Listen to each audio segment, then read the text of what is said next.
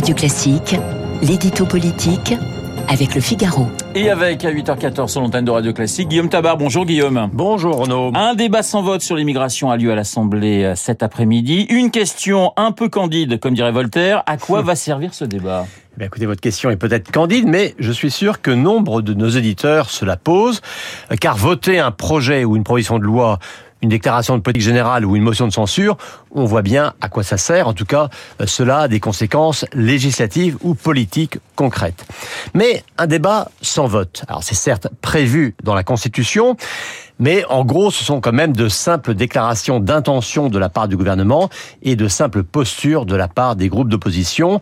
En un mot, pour l'opinion, un débat sans vote, sont des paroles sans les actes. Or, s'il y a un sujet sur lequel les citoyens sont fatigués des, grandes déclarations qui restent lettres mortes, c'est bien l'immigration.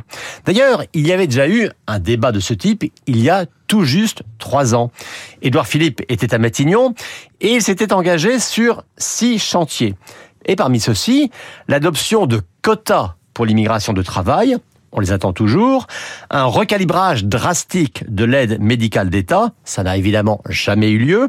Ou encore une accélération des procédures d'expulsion, c'était en 2019 et c'est seulement maintenant qu'on s'y attaque avec la loi Darmanin. Alors ce débat ne va-t-il pas justement servir de prélude à la discussion du projet de loi Darmanin du SOC euh, Si évidemment, hein, c'est le but, redire les lignes retenues par le gouvernement et voir ce que disent et ce que demandent les oppositions et singulièrement les républicains.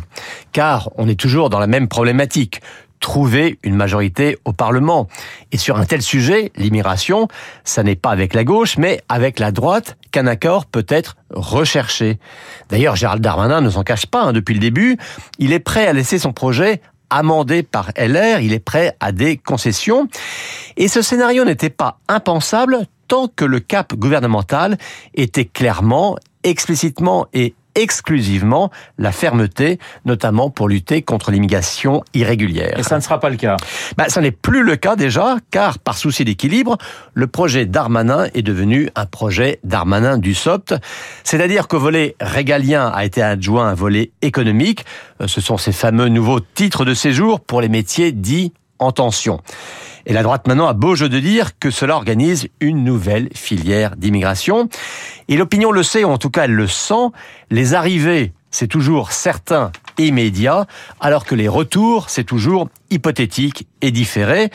Donc au-delà même de la question du vote de LR, c'est la perception par l'opinion de ce projet de l'exécutif qui est en jeu. Alors on verra hein, si le débat sans vote de cet après-midi sera l'occasion de durcir le ton ou au contraire de maintenir à tout prix l'équilibre au risque de l'incompréhension par un électorat, que Macron veut pourtant séduire. L'édito politique signé Guillaume Tabar. Tout de suite, les stars de l'info avec Guillaume Durand.